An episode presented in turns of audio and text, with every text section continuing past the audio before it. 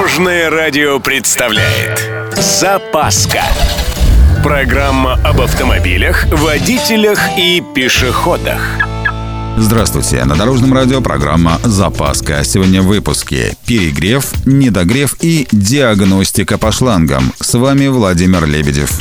Поехали! Типичная летняя проблема. Двигатель перегревается. На это есть несколько наиболее распространенных причин. Одна из них – выход из строя радиатора охлаждения. Со временем он забивается и практически перестает функционировать. Решетку радиатора специалисты рекомендуют промывать как минимум один раз в год. Бывает, что решетка радиатора повреждается, к примеру, при попадании в нее камня. Ввиду отсутствия герметичности, охлаждающая жидкость постепенно вытекает через радиатор. В такой ситуации требуется замена радиатора, в редких случаях ремонт. Перегрев может быть, например, по причине неисправного термостата, прибора, поддерживающего постоянную температуру жидкости. Решается проблема заменой этой детали. Во-вторых, часто у автомобиля не работают, либо работают не в полную силу вентиляторы охлаждения.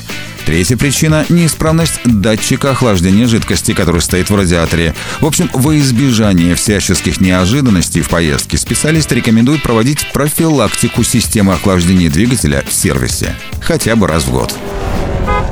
Кстати, есть и обратная проблема. Иногда движок не греется. То есть, если в гору на первой, то вроде как еще ничего. А если по трассе под соточку, эффекта ноль. Соответственно, печка тоже не греет, а это хорошо только в теплое время года.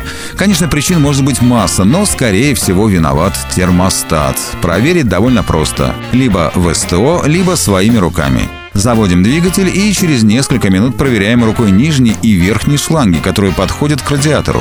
Они должны быть холодными.